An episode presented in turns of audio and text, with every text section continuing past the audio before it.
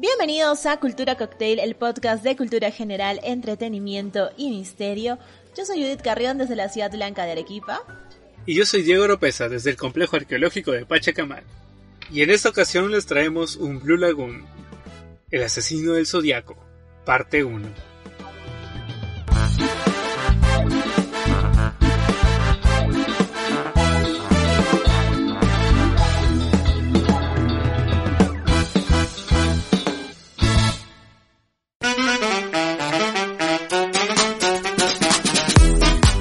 Hola a nuestros queridos oyentes. Queremos compartir con ustedes nuestra emoción y motivación por mejorar la calidad del podcast, tanto en producción como en contenido. Para ello, nos gustaría mucho poder contar con su apoyo mediante nuestra cuenta de Patreon, en la cual, a partir de un dólar al mes, nos ayuda a cubrir parte de los gastos que se han ido generando y con los que no contábamos al inicio de este proyecto. Agradecemos a todas las personas que nos han ido dando su apoyo en este tiempo y son quienes nos motiva a seguir mejorando. Mediante la suscripción a la plataforma de Patreon podrán acceder a diversos beneficios que van desde saludos en el programa hasta la elección sin votaciones de un tema de su preferencia, pasando por el acceso a un chat exclusivo donde vamos anotando y votando por los temas de mayor interés, entre otros beneficios con los que recompensaremos su apoyo. Muchas gracias por escucharnos y acompañarnos cada semana. Contamos con ustedes y ustedes cuentan con nosotros. Búsquennos en patreon.com slash cultura cocktail. Los esperamos.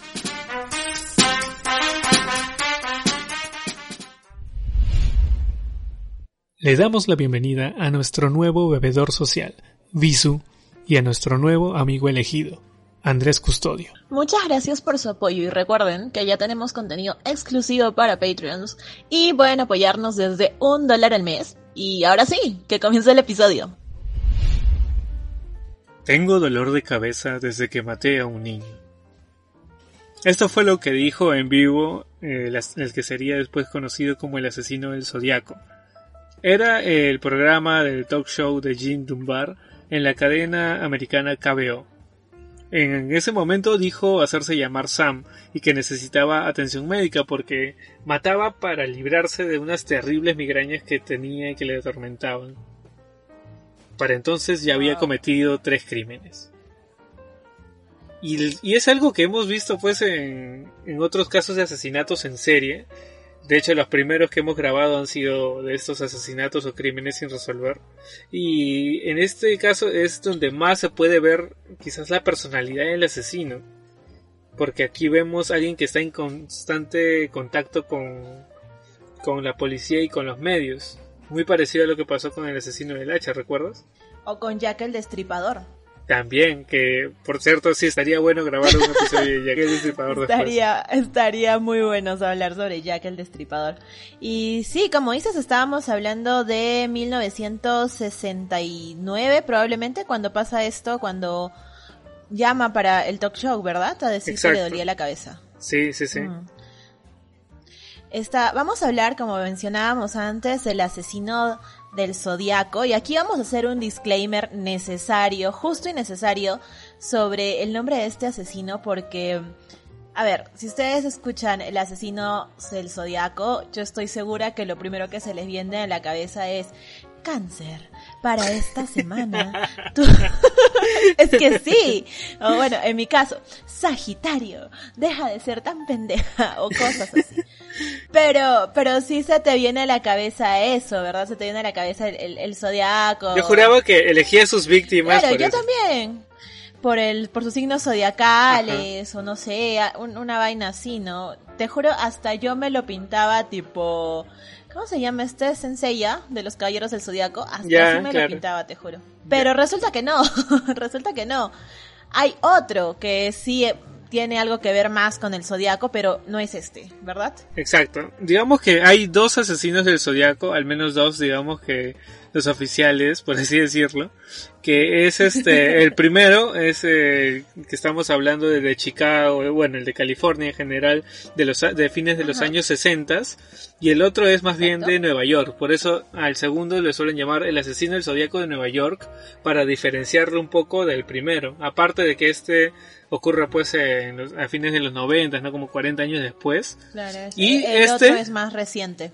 Claro, y en el caso del asesino del zodiaco de Nueva York, eh, a él sí llegaron a identificarlo y a apresarlo. Y creo que estaría interesante hablar de él porque la verdad es que su historia también es, bastante interesante, ya que él sí se enfocaba en los signos zodiacales y no solamente eso, sino que cometía los, sus asesinatos cuando se cumplían ciertas fases astronómicas. Entonces, él sí tenía más, más arraigado el tema pues astronómico con el nombre del zodiaco, solo que él afirmaba que él era el único asesino del zodiaco, a pesar de que le había copiado el símbolo al, primer asesino del zodiaco. Al original. Ya, habíamos hablado un poco de, del nombre, pero esto está asociado con un símbolo. Claro, él era más esotérico, el de los noventas era más esotérico y cayó, él sí cayó. Mientras que del que vamos a hablar ahora sigue permaneciendo como un crimen sin un sin resolver. sin un culpa, exacto, sin un culpable en específico. Si bien es cierto hay un montón de sospechosos, pues al final no no este no se sabe a ciencia cierta si es o no es. Hay uno que es más sospechoso que otro, pero pues igual y no. Claro, igual en la lista de sospechosos llegaron a ver como dos mil personas. Exacto, exacto, exacto. Sí, sí, sí, es cierto. Tuvieron un retrato, un retrato, un retrato hablado y toda la vaina. Y le dieron hasta una edad, 35, 45 años, pero no, el número no es chiquito. 1500, 2000 personas posibles, sospechosas. Es, es complicado de, de, hallar, ¿no? Como en el caso de la Dalia Negra, que habían cuántos, 4000 sospechosos. Creo que sí, verdad que también habían ampliado tanto la búsqueda que al final fueron descartando a la mayoría. O sea, fueron, estamos hablando de todas las personas que en algún momento pudieron haber sido sospechosos, pero eran rápidamente descartados. Yo también de los, de los miles que hubieron asociados a este caso, la, la mayoría fueron descartados pues por tanto por huellas como por pruebas este de escritura, de bueno, de caligrafía. Y pero bueno, ya vamos a llegar a la etapa de la investigación porque antes de empezar a hablar de todo esto, es necesario saber eh, cómo empezó todo. Y para eso tenemos que viajar en el tiempo. Antes, de que nos metamos el viajezazo, pueden sonar chistoso, pero... Ajá. Expliquemos un poquito. Al final, no es este asesino el zodiaco por lo del tema esotérico ni nada, sino porque la marca que tiene este asesino es un círculo con una cruz en el medio que de hecho es la, la marca, el logo de una marca de relojes llamada Zodiac.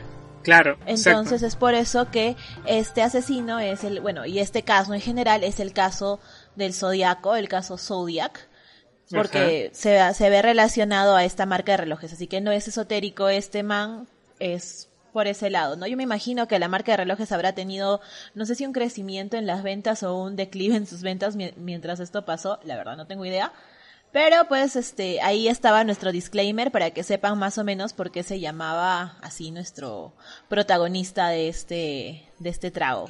Claro, bueno, o sea, no creo que haya este, tenido mucha repercusión para la marca de relojes, porque digamos que estos casos de asesinato fue, ocuparon, digamos que casi toda la extensión de California, pero no salió a otros estados, por ejemplo. Ah, Entonces, este, en el resto del mundo, la marca de relojes seguía vendiendo bien, pero sí es cierto que en California generaba estas, estas suspicacias. Claro. Bueno, ahora sí, metámonos el viajezazo, chango. Ya, ok. Viajemos entonces a las navidades tan hermosas de 1968. Lugar, California. ok, perdón, me emocioné. La Navidad me gusta. Claro, o sea, de hecho, el, contexto, si es que no supieras que esto va a acabar en un asesinato, este, es algo muy bonito. Estamos hablando de, dos, de dos jóvenes, Betty Lou Jensen de 16 años y David Faraday de 17 años. Ambos eran unos días antes de Navidad y salieron para tener su primera cita. Era todo muy bonito, muy romántico. Este, salieron primero a visitar a un amigo Luego pasaron pues por un restaurante, querían ir a ver este el concierto navideño en High Y entonces era como que todo para ellos era ilusión, no solamente por las fechas de Navidades, que es lo que lo que emana, sino también pues porque era su primera cita. Por el contexto, claro, eran niños, o sea, que 16 y 17 años apenas salían de la secundaria. Exacto. Es ya tenían su licencia de conducir, ¿no? Creo que tenían la licencia de conducir a los 17. Claro, en el, es el caso de David, sí. Claro, y como dices, era casi Navidad, todo muy romántico. En lugar de ir directo a donde tenían que ir, deciden dar como unas vueltitas y ahí es donde se les aparece el asesino. Exacto. Y ¿Eran... ellos iban en carro, ¿verdad? Sí, iban conduciendo, este, era más o menos las 10 de la noche cuando se estacionaron en un cruce del lago Herman eso queda en los límites de Benicia, en California. Y entonces esos estaban de lo más tranquilo. No vamos a decir lo que estaban haciendo unos muchachos de 16 y 17 años. especificar, o sea, pero ahí queda su imaginación.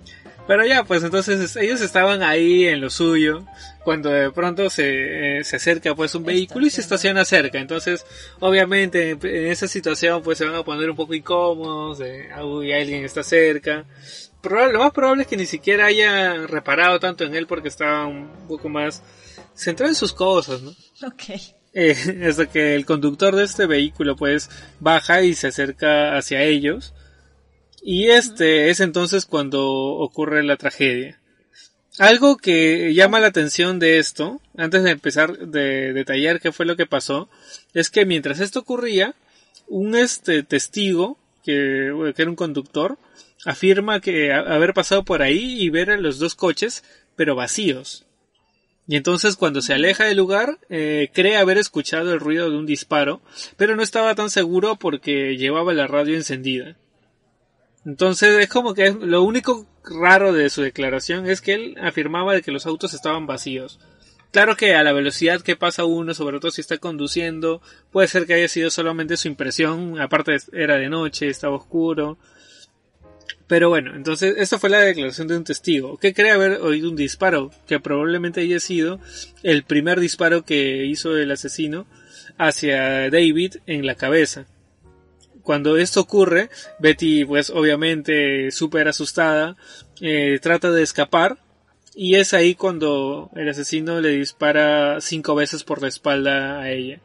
Ah, exactamente. De hecho, eh, yo recuerdo haber leído que el auto que se estaciona se baja el hombre y les alumbra directamente a la cara como para dejarlos atontados, como, ¿sabes? En los hombres de negro que te ponen en la luz blanca, ¿cómo me llamo? ¿Quién soy yo? ¿Para dónde vengo? ¿De dónde voy? Ah, no, ¿de dónde vengo? ¿Para dónde voy? Así. Una cosa así los atonta y luego los, básicamente los, los acribilla, ¿no? Claro, entonces, de hecho, la verdad es que sí, o sea, ese detalle es muy importante porque digamos que se volvería en un patrón para, para sus posteriores asesinatos, para los asesinatos. y como en una confesión para un posible, un dato importante para una posible confesión de uno de los sospechosos después, ¿verdad? Exacto. Ojo que esto pasó en el año pues 1968, fines, pero sin embargo, este la policía pues no tenía pistas. Se archivó. Claro, no tenía pistas, no sabían quién era. La policía de Vallejo archiva el caso, ¿no? Porque simplemente lo lo ponen como un es que como es el primer caso de asesinato al final del día no no lo van a ver como un serial killer y como un asesino en serie porque es el primero y entonces simplemente no hay nada por un tiempo entonces lo lo archivan y dicen sí fue un penoso asesinato un penoso incidente listo no hay más pruebas no se supo nada más nadie vio nada cerrado Claro, lo más importante era que, o sea, no había un móvil, o sea, al, buscar un poco del contexto de las personas cercanas, quién podría tener pues una, quién podría querer los muertos, no encontraban a nadie, entonces al no haber sospechosos fue que tuvieron que archivar el caso, ¿no? Pero esto se daría, saldría un poco más a la luz tiempo después. Y es ahí cuando llegamos al año 1969. Y eh, vamos a detenernos aquí porque este caso es sumamente importante para las pistas que se obtienen después sobre el caso del asesino del zodiaco. A ver, para ponernos un poco en contexto, eh, digamos que la protagonista de esta historia era una camarera de un restaurante italiano de apenas 22 años que se llamaba Darlene Ferrin. Darlene Elizabeth Ferrin. Exacto. Ella trabajaba normalmente, no, no se metía con nadie, estaba casada, felizmente casada aparentemente. Digo aparentemente, ya verán por qué. Pero sin embargo se sentía que alguien la seguía. Fue entonces cuando, eh, muy poco tiempo antes de que ocurriera su asesinato, ella da una fiesta de pintura en su casa. Que era una fiesta de pintura. Era básicamente, es como el techado de, de, las casas que hacen una fiesta cuando van a techar. En este caso era una fiesta para que la gente vaya y entre todos pinten, estén tomando. Era como que un, algo muy, muy íntimo y una costumbre de la época en esa zona. Y entonces todos iban pues con ropa así pues suelta para poder pintar, para poder este estar ahí y participar de la fiesta después. Sin embargo, hubo un personaje en esta fiesta que era prácticamente un desconocido para todos. Era un hombre alto, corpulento, que era bien vestido, o sea, iba con traje a, a esta fiesta. Tenía el cabello rizado y gafas. Y ese personaje, a quien nadie mencionaba su nombre hasta que por ahí en posteriores declaraciones una de las asistentes recuerda haberme escuchado su nombre. Eh, este personaje no interactuaba con el resto, simplemente estaba ahí sentado en un rincón observando a Darlene. Y de hecho nadie lo conocía, nadie lo había invitado. Tú cuando te colas a las fiestas y dices, ah, yo vengo porque conozco a Carlos. Y dice, Carlos, ¿quién? Carlos, pues Carlos. Y así te colas, ¿no? Pero este man ni siquiera hablaba nada, no interactuaba, nada más ponía cara de palo y estaba ahí sentado mirando a Darlene, ¿no? De hecho, creo que Darlene siente la mirada de él y se pone súper incómodo y como que se siente mal y se va, ¿verdad? Algo así como que se, se, mete entre la multitud. Sí, de hecho se siente intimidada por este personaje porque no es solamente aquí donde lo ven. Ya este, hay declaraciones después que se les se, se dice que la vieron discutiendo con un hombre de características similares. No se, no se sabe si habrá sido el mismo o, o no. Porque recuerda que era una, una camarera en un restaurante, entonces puede ser simplemente algún tipo que está por ahí este, molestándola. Pero digamos que lo importante de, de este dato es que ya hay un antecedente de haber visto a, una esta persona eh, dentro del contexto o del entorno cercano de Arlene. O sea que la conocía. No era simplemente un extraño de que, de, o sea, posiblemente haya sido su crush o algo para el estilo, pero era cercano a ella. Ya vamos a ver después por qué. Entonces así es como llegamos al 4 de julio de 1969. Era, eh, estamos hablando pues de la localidad de Vallejo en California. Y ahí este, justo esa noche pues iba a elegir a la Miss Fuegos Artificiales y su hermana Linda iba a participar en este evento. Entonces ella estaba como que tenía muchas expectativas de esa noche. Es así como sale con su amigo, entre comillas, Michael Maggio, eh, que tenía 19 años. Recordemos que ella tenía 22 años aún así estaba casada. Y Michael Maggie, que era su amiguito, con el cual, sí, con el cual se van al estacionamiento del campo de golf Blue Rock Springs, que queda pues también en Vallejo, California. Y ellos estaban a solas y de nuevo no vamos a decir qué, haciendo. Pero acá después vamos a ver que hay dos versiones y por qué. Vamos a, a hablar de la primera versión, que es digamos que la versión oficial que ¿cuál es esta versión? Eh, que bueno, ellos están estacionados simplemente, eh, ahí llegaron, estaban conversando, charlando, cuando se acerca de la nada un coche y se estaciona pues cerca a ellos y luego se va. Coincidencia. Claro, fue hasta el momento es muy similar con el primer caso que vimos de Betty Lou y de David, pero en este caso este eh, se fue y dijeron, ah, bueno, habrá sido simplemente un tipo que estaba de paso.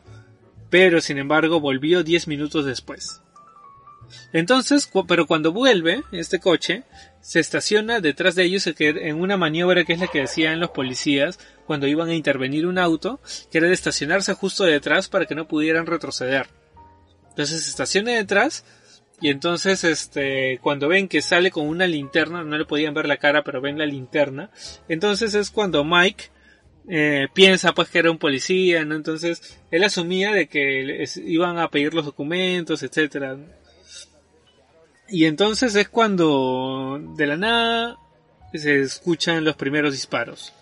Fueron en total eh, nueve balazos de una Luger 9 milímetros, que los cuales impactaron dos en Mike y siete en Darlene. En Darlene, así es. Cuatro en los brazos, el resto entre la espalda, el pulmón, el ventrículo derecho del corazón. Y no es suficiente con esto, eh, el asesino disparó dos veces más eh, directamente a ella para rematarla. O sea, había ya un nivel de ensañamiento, a diferencia pues de, de Mike, que solamente sufrió dos balazos. O en los casos de los primeros, de los primeros, este, Betty y David. Que... Claro, porque con ellos no fue una, un disparo a quemarropa, fue como que, ok, los, les dispara y los mata y bueno, pero ya tener siete disparos en una sola persona en un espacio reducido ya es un ensañamiento, como dices.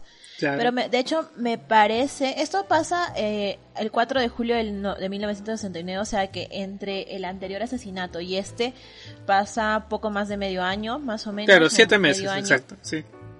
Exacto. Y este, me parece haber leído que Darlene muere recibiendo los, los este. Los primeros auxilios. Ella ya, ya muere en el hospital.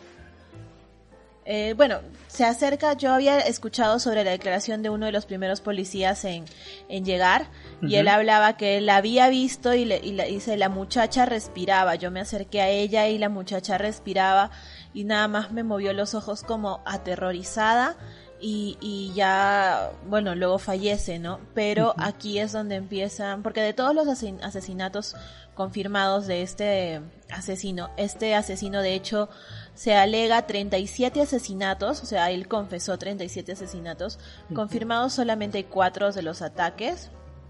Y de todos estos se salvan dos personas.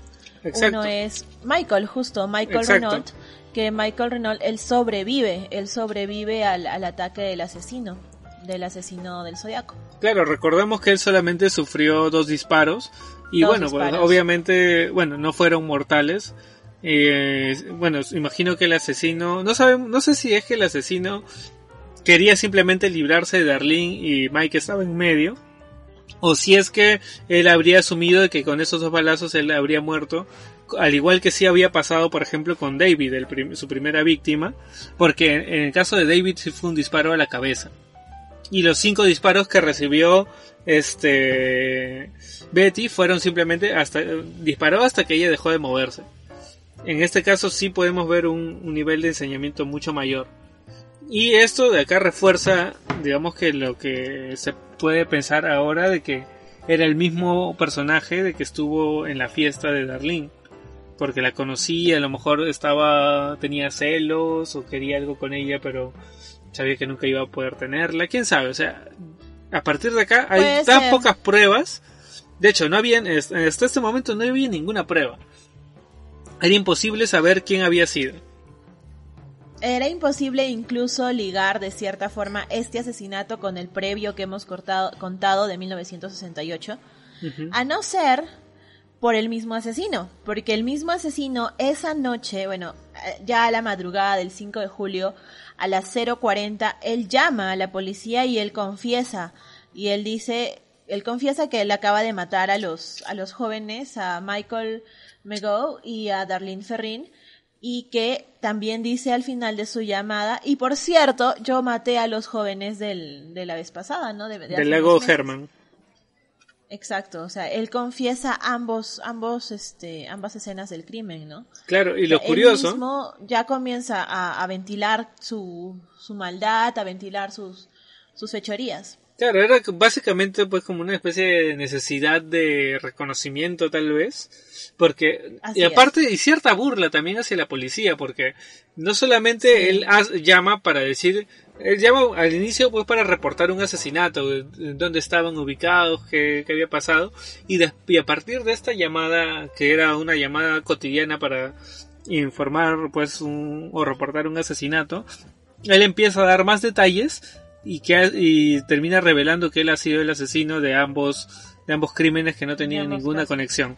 Y la burla hacia la policía está en que la llamada fue hecha de un teléfono público apenas a unas cuadras de la comisaría de, la escena del de Vallejo. Ah, exacto. o sea, estaba muy cerca de la comisaría cuando hizo esta llamada. Así es. Y de hecho, no va a ser la primera, no va a ser la última llamada que hace este asesino y no es la última, el último acercamiento este del asesino a los medios, a lo, bueno, es el primer acercamiento directo del asesino a la policía, pero no va a ser el primer, el último acercamiento del asesino en general, porque luego él, como dices, buscaba reconocimiento y de hecho para el primero de agosto de 1969, unos casi un mes después, menos de un mes después, empieza a mandar cartas, ¿verdad? Exacto, ahí empieza, digamos que todo el show mediático. Exactamente. Te manda tres cartas, si no me equivoco. Una al Valley, ah no, al Vallejo Times Herald, otra al San Francisco Chronicle, otra al San Francisco Examiner. Son tres cartas y de hecho en estas cartas él confesaba, él confesaba y mandaba un criptograma de ocho filas con 17 símbolos, o sea, 360 caracteres. Supuestamente ahí develando su identidad y aparte él pedía que estas cartas las saquen en la portada principal y que si no, él iba a matar a 12 personas, ¿verdad? Claro, que iba a matar al azar hasta cumplir las 12 víctimas. Y lo curioso pues es que al analizar su caligrafía, las cartas tenían en común que habían sido pues este, escritas con un plumón o un rotulador como lo llaman en su país que pero también presentaba faltas ortográficas, que es cosa es algún dato muy curioso, porque después este vemos un nivel de, intelecto este bastante elevado para poder eh, no solamente evadir a la justicia, sino también este establecer mensajes cifrados. Entonces esto requería cierto nivel de, de intelecto que digamos que a mí me parece curioso de que tenga aún así algunas faltas ortográficas que quizás fueron a propósito como parte de su plan para para este disuadir un poco a la policía y que no lo no lo ubiquen por la por su forma de escribir. O este quién sabe a lo mejor era simplemente que tenía era muy hábil pensando pero quizás no no escribiendo quién sabe. Pero aparte tenía una caligrafía pues pequeña, apretada, y, su, y el tono para escribir era siempre desafiante, amenazante. Y los datos que mencionaba pues eran tan específicos que no se habían filtrado a la prensa, eran simplemente lo conocían los investigadores y bueno, y el propio asesino, ¿no? Y es ahí cuando empieza pues todo el juego.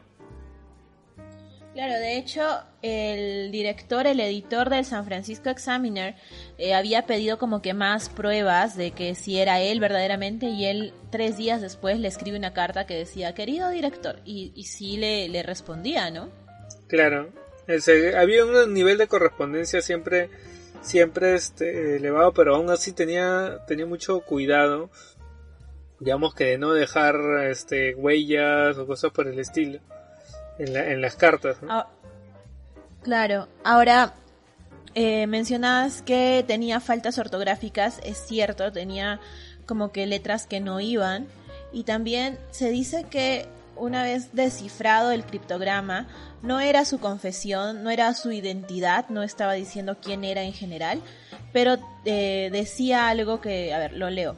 Decía, me gusta matar gente porque es muy divertido es más divertido que cazar animales salvajes en el bosque, porque el hombre es el animal más peligroso. De cazar algo, más peligroso de cazar. Algo hace que sea la experiencia más emocionante. Es incluso mejor que coger con una chica. Lo mejor es que cuando muera, renaceré en el paraíso y los que he matado serán mis esclavos. No diré mi nombre porque intentarían reducir o parar mi colección de esclavos para el más allá.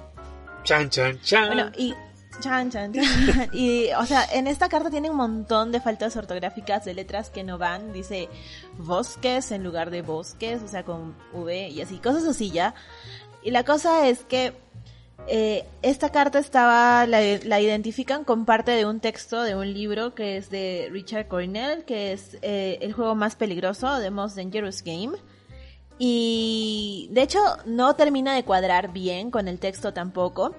Y los ah. últimos 18 caracteres de lo que él manda nunca fueron traducidos porque a lo mejor estaban muy mal escritos o se, se, se huevió, pues se huevió. Un, dato curioso sobre lo que mencionabas del juego más peligroso de, de Connell es que este esto inspira también este una, una película que era este que tenía ¿cómo se llamaba? Era Los abuesos de Sarov o algo que tenía que ver con Sarov y que esta película se estrena apenas esta película se estrena algunos meses antes de que empiecen los, los asesinatos así que es posible que esta película haya inspirado quizás al asesino que empiece a matar o algo por el estilo.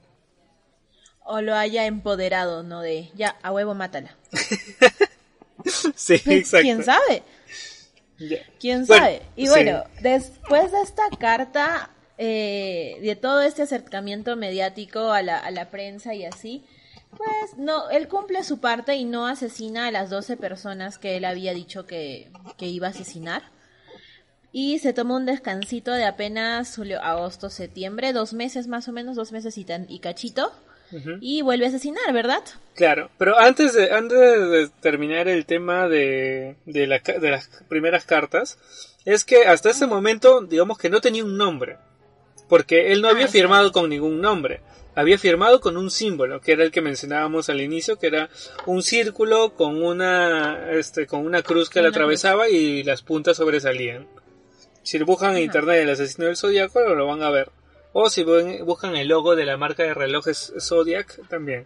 Entonces, este, aquí hay como que cierta duda de si es que el asesino elige este símbolo sabiendo de que lo iban a asociar con, con, los relojes Zodiac o si es que la prensa empieza a llamarlo así porque simplemente tenían que buscar un nombre y no solamente decir el símbolo tal como así como pasó con Prince que, que tenía un símbolo y que nadie sabía cómo llamarlo y le seguían llamando Prince. Acá también él había, se identificaba con un símbolo y este ya empezaron a llamarlo Zodiac porque era la, era lo que hacía referencia. Entonces, a partir de entonces, en las siguientes cartas ya se empieza a presentar como: Hola, soy el zodiaco. O I am the zodiac. No, es. O I am zodiac, ni siquiera el, el, artículo, simplemente I am zodiac. Algo así, de, hecho, si no me equivoco, lo que él dice, This is the zodiac speaking. Que Exacto. Es como aquí el zodiaco al habla. Exacto, esa era la frase. Ya, ahora sí, este, mencionaba pues que volvieron las víctimas.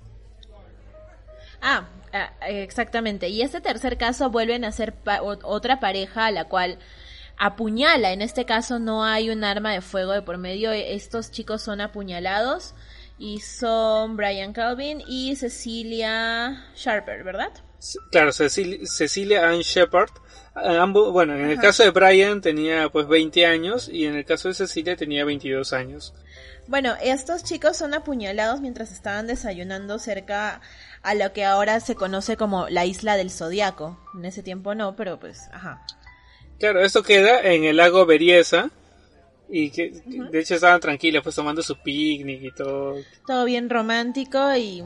qué inocentes criaturas.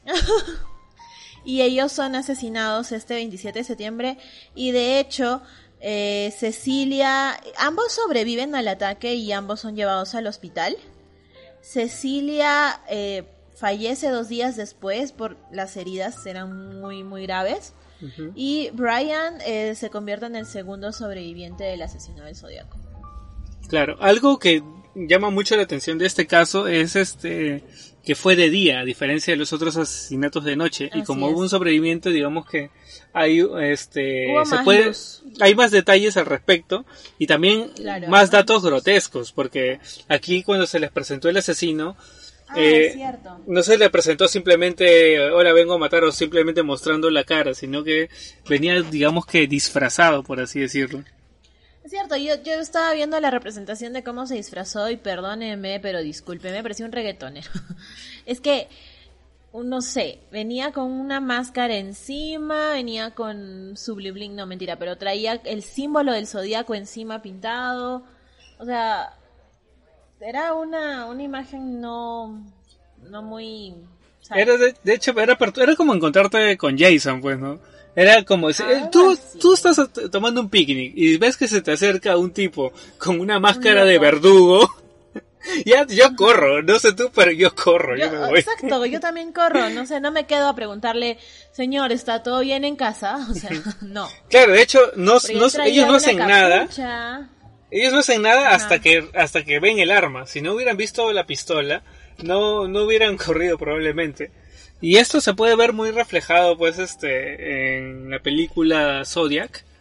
Eh, cuando representan esta escena, digamos que da bastantes luces de, cómo había ocurrido esto en base a las declaraciones de Brian, que era que se les acerca un, tipo y bueno, no ellos al no, no saber quién era porque era después de todo un lugar público, no toman en cuenta mucho esto y siguen con, con normal, están tranquilos. Hasta que desaparece su rango visual y vuelve a aparecer, eh, pero ya con el traje este, digamos que de verdugo, por así decirlo. Y, lo curioso era que tenía encima de la capucha esta de verdugo unos, unas gafas de sol, como para que no se vean los ojos. Y tenía, claro, el símbolo en el pecho. Exacto, y es como que eh, él se acerca y les dice que es un, un, este, un preso que ha escapado de la cárcel y que quiere que les dé las llaves del auto y el dinero que tengan para irse a México, porque quiere ir a México. A México.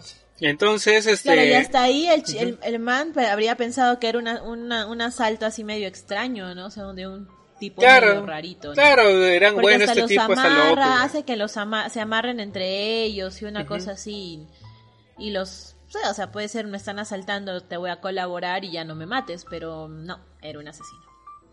Claro, y es, y es este muy curioso ahí este que los, los amarra y después este cuando ya les dice que les va a matar, en este caso Brian pide que le mate él primero porque no, no podía ver cómo la mataba, cómo mataban a, Cecilia, ¿no? Entonces, este, bueno, curiosamente resulta ser él el que sobrevive, pero bueno. Entonces. Así es, y de hecho el, el, asesino en este caso deja una inscripción dentro del coche, bueno, afuera del coche. En la puerta del coche, así es. Así es, deja su marca del zodiaco y pone Vallejo 12 20 68 7469, la fecha, septiembre 27 de 69, 6 y 30, by knife que es por cuchillo. A cuchillo. Que es como los mató. Ajá.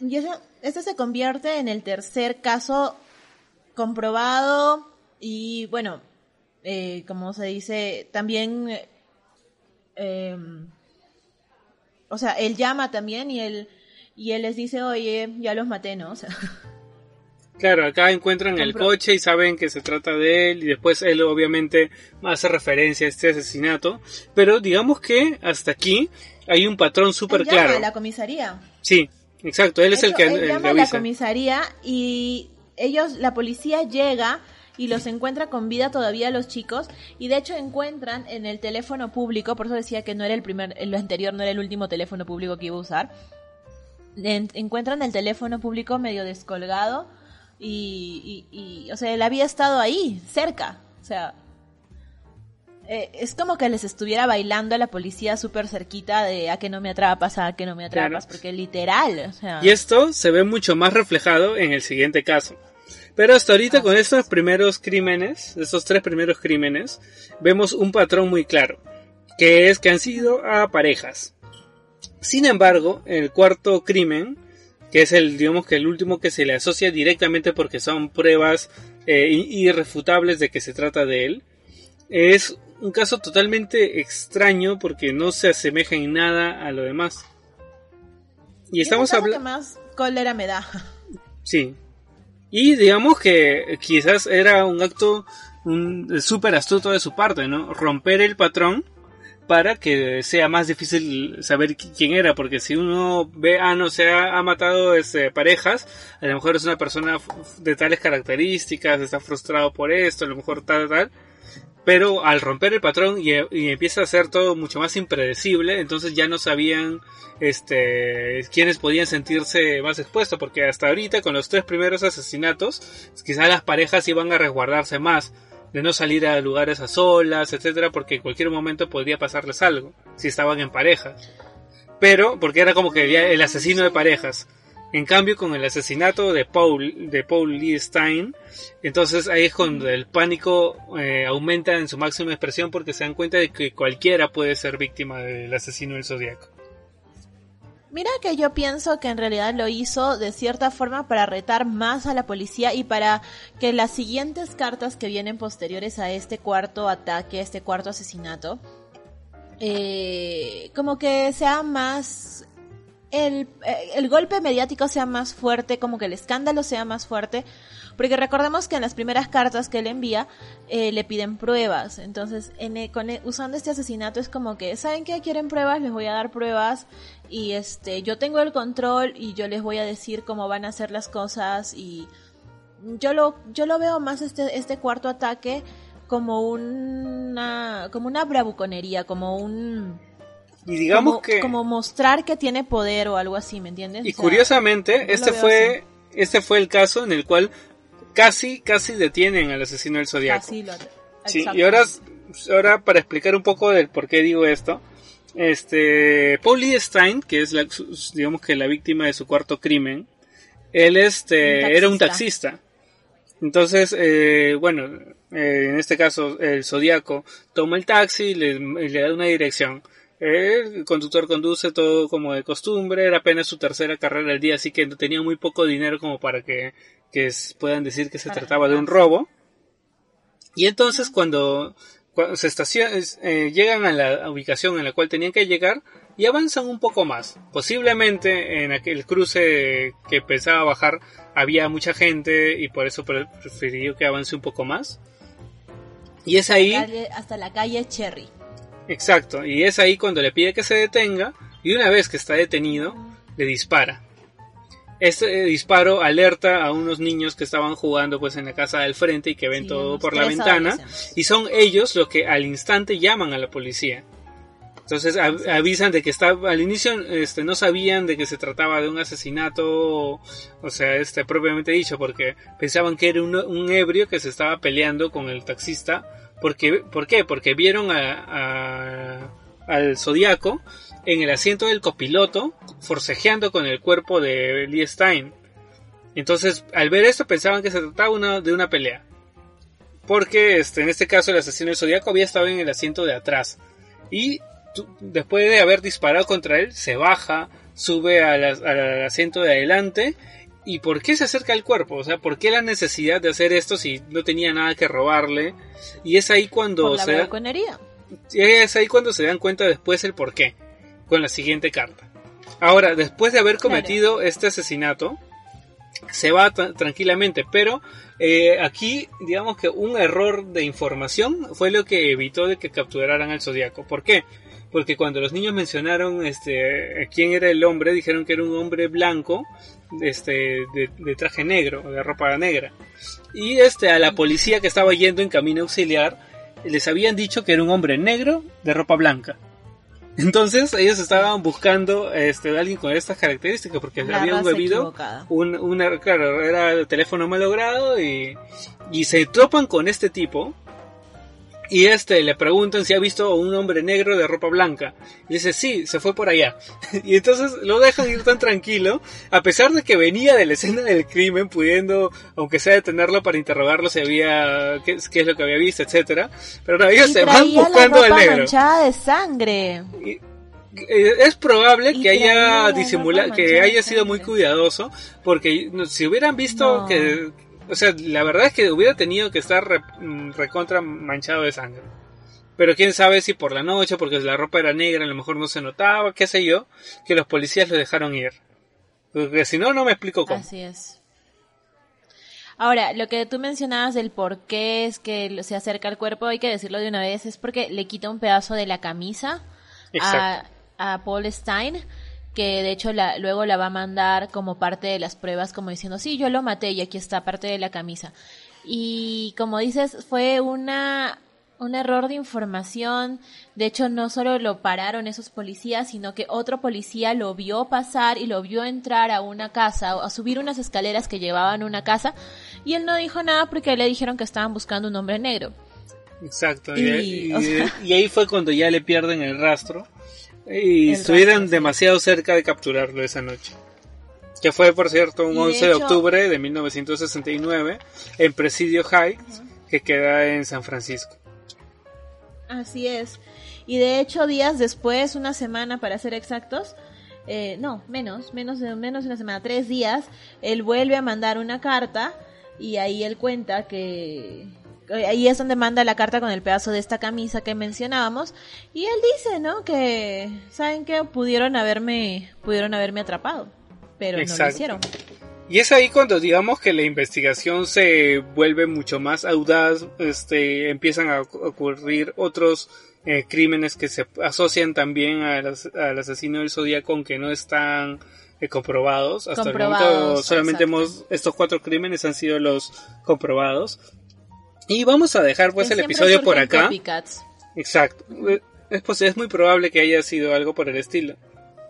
Pero este, vamos a dejar eh, el, episodio, bueno, esta primera parte hasta acá y en la siguiente semana que vamos a tocar la segunda parte, vamos a detallar un poco más sobre todo el tema de el resto de la investigación, los sospechosos y el resto de crímenes que están cartas. asociados. Exacto porque no, hubiera más criptogramas, hubieron, hubieron muchos datos y sobre todo lo más importante acá es tratar de descifrar eh, quién fue el asesino del zodiaco, porque hay más de un sospechoso que digamos que encaja con, con todo el perfil. Así es, y incluso con los retratos hablados, porque los chicos estos que lo que llaman a la policía más o menos lo vieron y con ellos hacen un retrato hablado y por ahí van a salir muchas más teorías y muchos más acercamientos acerca de quién podría haber sido la persona que asesinó a tantas parejas y bueno, a este taxista. Exacto. Y bueno, así que como siempre, eh, vamos ahora a nuestra sección de recomendaciones. Dime Judy, ¿hay algo que nos quieras recomendar, no sé, si relacionado con, con el tema o algo al azar? Mira, yo les voy a recomendar algo que no está, no sé si tan relacionado con el tema. Tenía en mente recomendarles una serie. Eh, no tiene mucho que ver. Pero trae asesinatos y cositas así y es muy buena. Yo recién me he puesto al día y para cuando ustedes estén escuchando este episodio ya francamente creo que todos la deben haber visto. Se llama Elite, Elite. Ya. ¿La has visto? Esta serie yo todavía no, pero la tengo en mi lista tienes que verla. Eh, yo me estaba resistiendo a verla. Sale Dana Paola y salen dos de los actores de La Casa de Papel. ¿Ah, sí? ¿Quiénes? Así es, salen Río y sale Denver. Entonces, este, chequenla, es como una versión light de RBD, perdón, no sé si de RBD o de Rebelde Way, pero trae su picantito, es como una mezcla con eh, 13 Reasons Why, como la de, de esta chiquita que se mata. De 13 razones por qué.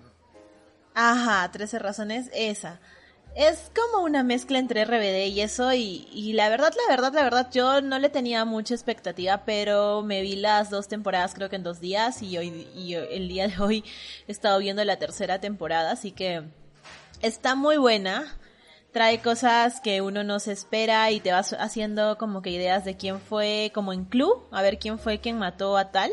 Y de hecho, mm, dentro de los primeros capítulos de cada temporada te dan la temática. En esta temporada se murió tal, en esta otra temporada está desaparecido tal, y en esta otra temporada se muere tal persona, y algo así. Y durante toda la, durante todos los capítulos vas viendo flashbacks y vas viendo como que el, presente que es durante la investigación y, eh, está cool, está cool. Véanla, las tres temporadas están en Netflix y mm, a mí me ha gustado, la verdad. O sea, esa era mi recomendación para, para series, ¿no? Tengo una recomendación de un libro, pero se los recomiendo después. Primero vean Élite. ya, genial. Voy de hecho, ya lo tenía en mi lista, así que bueno, voy a, voy a ver y a ver qué tal. A ver qué tal. Y me cuentas, me cuentas, me cuentas que Claro que eh, igual podemos hacer, quizá grabar un episodio al respecto porque parte de las novedades es grabar grabar algunos este, comentarios sobre series o películas, cosas comentadas ya sea con spoilers o sin spoilers o quizás una sección sin spoiler y después una con spoiler, pero pero bueno, lo que yo quería recomendarles está, bueno, de hecho totalmente relacionado con el episodio de hoy, que es la película Zodiac de 2007, que es este dirigida por David Fincher y ahí actúan este Jake Gyllenhaal, Robert Downey Jr. y Mark Ruffalo. Ya con dos Avengers y con Misterio, pues obviamente vas a tener una buena película. Pero si quieren ver a a Iron Man ahí con actuando en una película así con Hulk en una película de asesinatos. Está está cool está cool la idea. La, voy a ver la voy a ver. No y serio sí la serie eh, perdón serie la película está buena eh, está muy muy entretenida y me gusta mucho cómo cómo narra tanto los asesinatos como la investigación. Así que si les ha gustado lo que han escuchado respecto a la investigación ahí van a poder verlo y que quizás tenerlo un poco más claro porque si es un poquito enredado todo este, toda la información que hay al respecto. Así es, o sea, nosotros tratamos de hacerlo más digerible, pero nosotros mismos nos enredamos. Pero eh, muchas gracias por escucharnos, muchas gracias por soportar nuestros enredos y nuestras divagaciones. Y no se olviden de seguirnos en nuestras redes sociales. Estamos en Facebook y en Instagram como Cultura Cocktail o Cultura Cocktail Podcast. Vamos a empezar a, subir más cositas por ahí, a lo mejor hasta algún material de, de las cartas y eso para que vayan checando. Eso, eso sería interesante. Y subir, es más, podríamos subir este también este, los criptogramas y ver si alguien por su cuenta, Sin, sin, tener este, ninguna base, puede llegar a descifrarlo. Eso sería muy interesante. Es más, yo creo que voy a, voy a hacer eso. Voy a tratar de descifrarlo así sin, sin tener el, el patrón que usaron, a ver qué tal me sale. Si llego algo, bacán. Si no, ya, bueno, no importa. Y bueno, no se olviden que también pueden escucharnos pues en, en todas las plataformas habidas y por haber. Este en iBooks, en Spotify, en Google Podcast, en Apple Podcast, en Tuning Radio. Y si en cualquier plataforma, de hecho, en la cual se puedan escuchar un podcast, eh, es probable que estemos ahí. Y si no lo estamos, este, contáctese con nosotros para hacer todo lo posible por unirnos a esa plataforma también. Así es. Y bueno, eso sería todo por hoy. Adiós. Chau, chau.